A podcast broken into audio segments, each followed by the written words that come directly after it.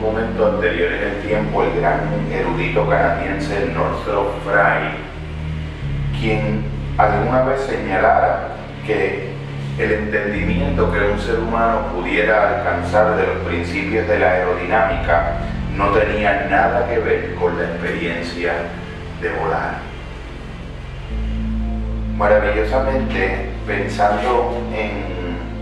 ese planteamiento de Northrop Frye y adaptado a lo que es la idea y el pensamiento de lo que es vivir la vida, vivir la vida, eh, vivir para contarla, vivir la vida pudiendo hacer de ella una historia de significado y sentido, eh, acude a mi mente eh, la historia en la que este sabio nativo americano, hombre medicinal chamánico, le preguntaba a un hombre enfermo, ¿cuándo fue la última vez que contaste tu historia? Aquí se menciona un poco en esta pequeña reflexión, de la cual voy a hacer una traducción libre y un breve comentario, que las historias son como pequeñas cápsulas en el tiempo que cargan piezas de verdad y de significado que pueden cruzar las eras donde quiera que haya un mito, aún hace cuatro mil años, o aún la propia historia que tú no has sido capaz todavía de contar sobre tu infancia, el significado siempre espera para poder nutrir y aumentar la aridez de los eventos vividos. No será solamente hasta la próxima vez que puedas contar tu historia, hasta que la alargues y la suavices en una textura de significado puedas editar sobre ella los significados que para ella elijas. Es la dulzura y la lágrima que surge cuando se cuenta una historia que puede hacer emerger y aflorar el significado más allá del estado dormido de los eventos que mecánicamente transcurren,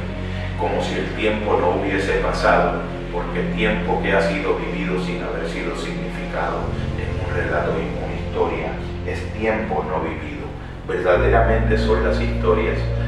las que tienen el secreto curativo en el fondo para la realidad de una vida. Ya decía eh, Luis Rafael Sánchez, eh, enorme, gigantesco escritor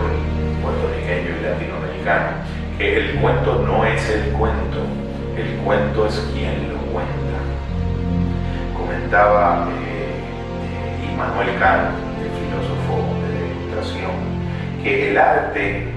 no consistía en la representación de una cosa bella, sino en la bella representación de una cosa. Y relacionando esa observación de Kant en relación a la bella representación de una cosa eh, y a la frase de compañero Sánchez de que el cuento no es el cuento, sino el cuento es quien lo cuenta, me pregunto yo en qué medida un dolor narrado con relevancia literaria para la propia vida puede ser un significado más valioso y esencial que incluso una alegría espuria de la que ni siquiera puedo contar una pequeña anécdota. Pienso yo que la vida, vivir la vida siempre va a ser proporcional al poder y a la capacidad de contar la mejor historia posible a partir de los fragmentos de los elementos de lo que acontezca. Siempre pienso que cuando no le pides al mundo lo que el mundo no te puede dar y distingues claramente lo que solo tú puedes darle al mundo, ya ahí vas a poder recibir con agrado con alto sentido de gratitud lo que sí puede el mundo darte. Pienso que de algún modo el mundo solamente puede darte experiencias y al mundo solamente puedes tú devolverle historias. Siempre la línea divisoria, la frontera que separa de palabras y de relatos,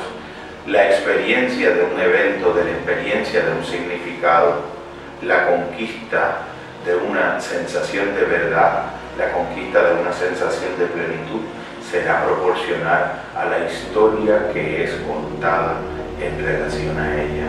La vida solo podrá brindarte experiencias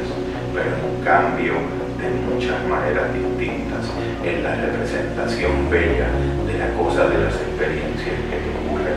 Podrás a la vida, a los demás, a tu mundo y a tu cultura el milagro de tu historia, de tu vida vivida para ser contada